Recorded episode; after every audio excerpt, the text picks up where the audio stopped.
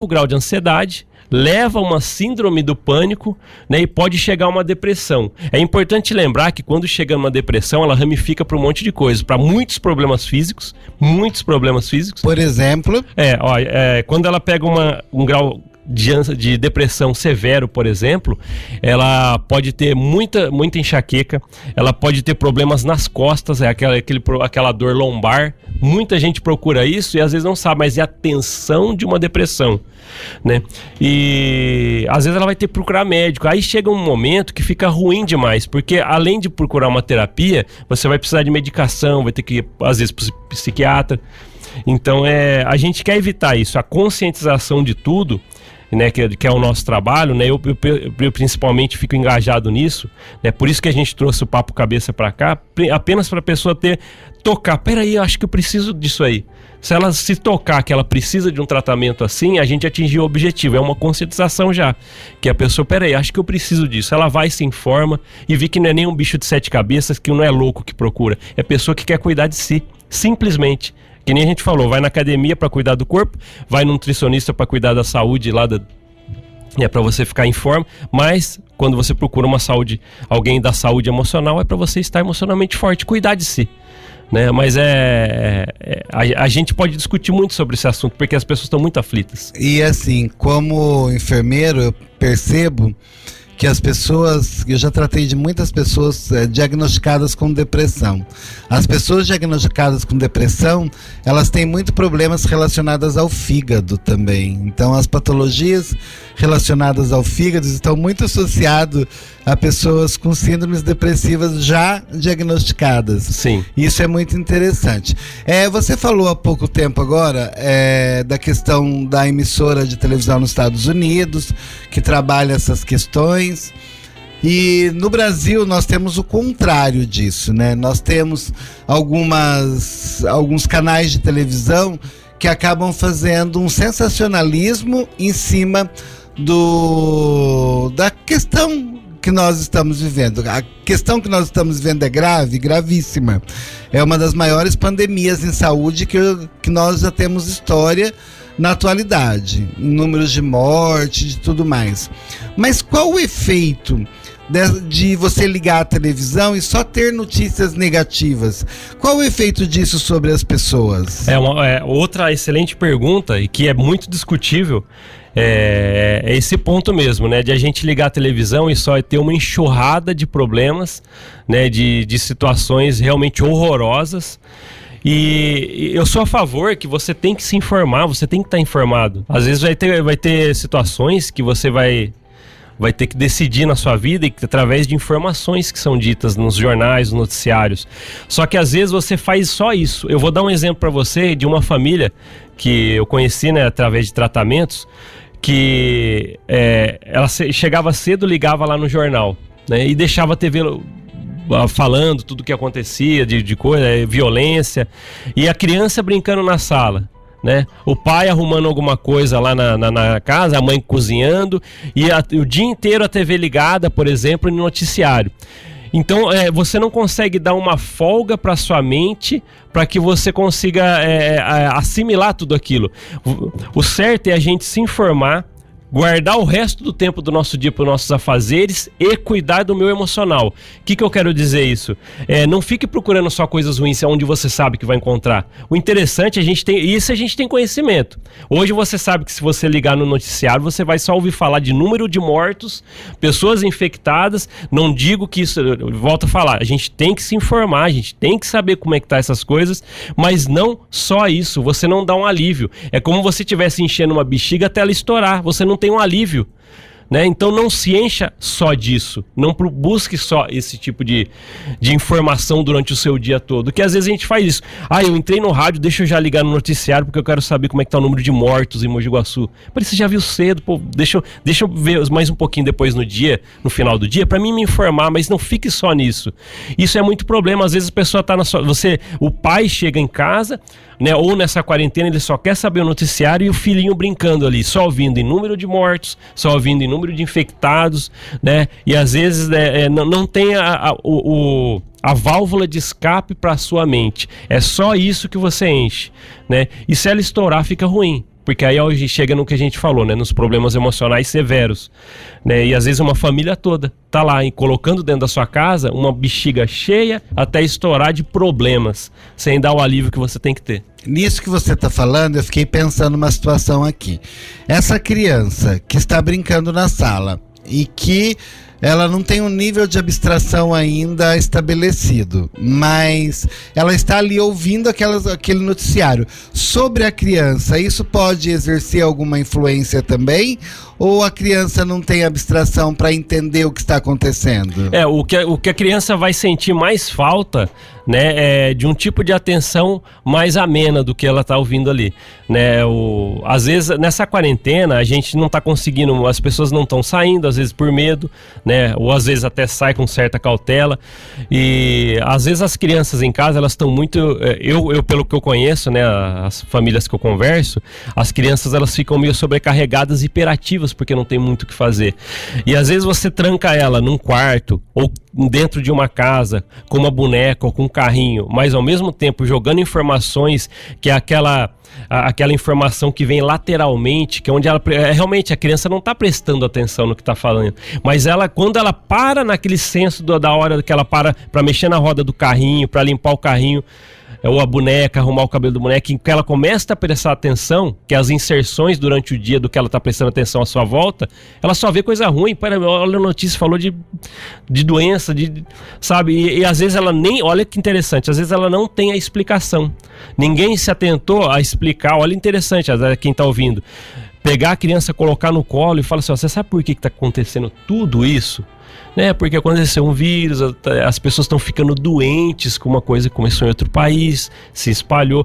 As pessoas não explicam isso, só deixa a pessoa. Aí a criança cresce com incertezas. Isso vai levar muita incerteza. Por, por que, que eu só ouvi aquilo? Tá, e, e, a proximidade dos pais com a criança nesse momento é fundamental, eles têm que estar próximos. Né? Então é a hora de você se informar sim, mas depois desligar a televisão e gastar mais tempo com o que importa. Não, a gente não tem que cuidar da nossa saúde nessa época de pandemia? Cuida você e da sua família ao mesmo tempo, que é o que? Não só dar uma enxurrada de informações onde você não sabe onde vai levar depois. E isso pode ser o que? No futuro, a sua filha, o seu filho de 25 anos, 30 anos, né? desenvolver alguma coisinha que vai precisar de uma terapia para ativar o inconsciente, para saber que foi alguma coisa lá que era do ambiente da sua casa. Né? Poxa, pode evitar tudo isso já, para nunca precisar passar por isso. Né? Mas é, o cuidado dos pais é muito importante nesse momento para que o ambiente do filho seja saudável no momento de quarentena que a gente está vivendo. E você tem ideia, por exemplo, entre crianças e adolescentes, o nível de estresse e até mesmo existe depressão nessa faixa etária? Existe, né? O que, a gente, o que a gente sempre fala é que, eu vou dar um exemplo do adolescente. O adolescente, às vezes, ele tá lá, ele, ele vira aquele mais que gosta de rock and roll, né? Ou aquele adolescente que gosta de andar de skate, que gosta de ficar com os amigos né? Mas às vezes os pais eles têm uma função fundamental nesse, nesse período. É que é, é tentar enxergar se o filho está saindo um pouco da normalidade de um adolescente. Né? Às vezes os pais também são totalmente é, é, leigos nisso e não, não é nenhum desmérito porque não foi preparado. Mas você tem que estar tá atento no na, na, nas atitudes dos seus filhos. Por quê? Às vezes, peraí, por que, que ele fica mais tempo no quarto fechado? Né? Por que, que ele chegou, procurou, falou de um assunto aleatório e depois não falou mais? Peraí, será que eu não dei atenção direito? Então, se você pelo menos ficar atento nas atitudes dos seus filhos adolescentes, por exemplo, é, já é uma grande, grande vitória, porque você vai conseguir identificar alguma coisa. Aí você, como pai, sim, não como psicólogo, nem como um profissional, mas como pai ou mãe, é chamar e conversar. Tá tudo bem, filho? Às vezes essa pergunta é que a gente menos fez em 2020. Tá tudo bem com você, filho? Como que você tá? Né? Então, é, às vezes a, gente não fez essa pergunta, né? Muitos pais podem estar tá pensando, eu realmente não fiz essa pergunta nesse ano. E é uma pergunta fundamental, chamar num canto, né? Existe uma, um programa que eu aprendi na época que eu estava estudando psicanálise, que os pais deveriam fazer com os filhos, eh, seria totalmente eficaz dentro de uma família, que se chama uma entrevista paterna ou materna. Que é o que? É você, algum momento do ano, pelo menos uma vez por ano, né? Muitos deixam para fazer isso no final do ano, né? na época de festa.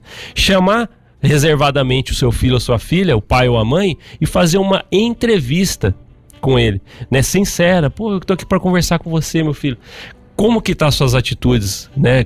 Você tem, tem alguma coisa, olha a pergunta, tem alguma coisa que você gostaria de falar, que aconteceu esse ano, que você quer fazer, que a gente ainda não conversou? Se você abre esse espaço em uma entrevista dentro de uma família, pouca, pouquíssima gente faz isso.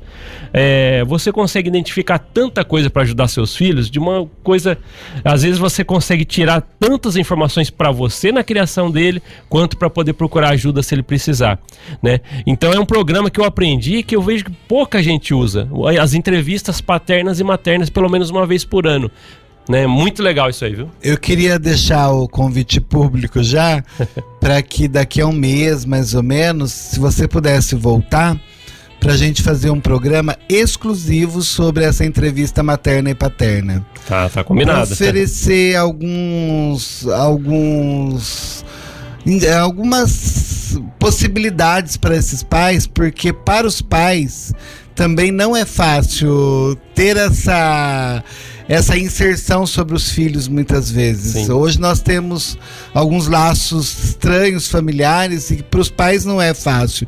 Então eu acho que vai ser de grande ajuda para os pais a gente, nós fazermos um programa só falando de como montar essa entrevista, do que abordar, de como abordar. Se você aceitar o convite, já fica o convite público. então fica aceito, tá bom, Sherbert?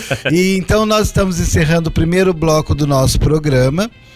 Nós vamos ter um intervalo agora e na segunda parte do nosso programa eu vou voltar é, nesse momento de grandes incertezas, de estresse que nós estamos vivendo, nós vamos começando a falar sobre a importância do sono nessa, nesse, nessa saúde mental, que um dos temas que você trabalha é a insônia. Sim. Então nós vamos conversar sobre a importância do sono nesse momento de estresse em que nós estamos vivendo. Então estamos entrando em intervalo, logo mais voltaremos com o segundo bloco do programa ETEC na Comunidade.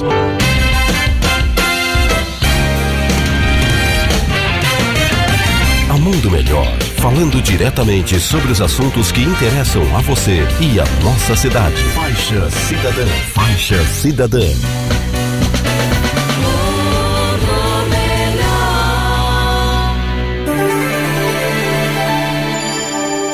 Oito horas e trinta e um minutos. ZYM 784. Rádio Comunitária Mundo Melhor. FM 87,9. Mogi Guaçu, São Paulo. Emissora da Associação Comunitária Mundo Melhor. Mundo Melhor Serviço. Estamos aqui na Convenção dos Corações Sobrecarregados para protestar. Chega de sal, chega de colesterol. Se a pressão continuar como está, vamos parar. Hipertenso. O Ministério da Saúde está dando mais atenção a você. Pratique saúde, evite o sal, controle seu peso, faça atividades físicas e exames periódicos. Em caso de dúvidas, Disque Saúde 0800 61 1997. Ministério da Saúde. Brasil, um país de todos. O coronavírus não é um vírus qualquer. Não é doença de rico. Na Europa, acharam que não era grave. E já são mais de 3 mil mortos. Já são mais de 3 mil mortos. Mais de 3 mil mortos.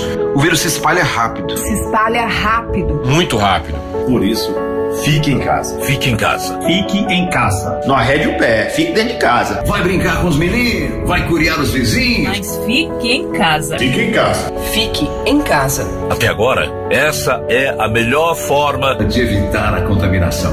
Tenha fé. Tenha fé. Tenha fé. Tenha fé. Tudo isso vai passar. Até lá, já sabe. Fique em casa. Fique em casa. Fique em casa. Fique em casa. Fique em casa. Fique em casa. Fique em casa. Todos? Todos. Todos juntos contra o coronavírus. Todos juntos contra o coronavírus. Mas cada um no seu canto. Cuidado, a dengue mata. Por favor, não deixe água parada. Limpe bem o seu quintal, não deixe água na lata. Cubra os pneus, fecha a caixa d'água. Cuidado, a dengue mata. Por favor, não deixe água parada. Por favor, não deixe água parada. Coronavírus. A prevenção é a solução. O coronavírus é de fácil transmissão